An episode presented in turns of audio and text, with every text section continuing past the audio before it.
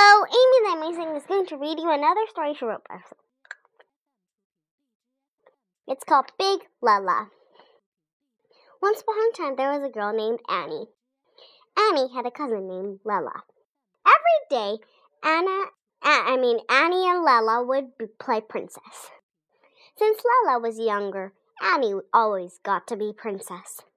One day, Annie and Lella went to the beach with their babysitter, Amy.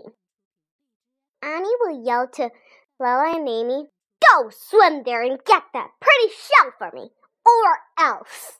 Poor Amy. Amy did not like sitting for Annie, only for Lella. When they swam to get the thing Annie wanted, Lella would tell stories of Annie being princess and Lella being the serpent. When they finally got the shell, Lella looked straight at it and wished, Dear shell, will you please, please make me big? Suddenly, Lella was the same size as Amy, and Annie? The shell turned her into an ant with a big puffy tutu. And now everybody happily ever after. The end. I hope you like it.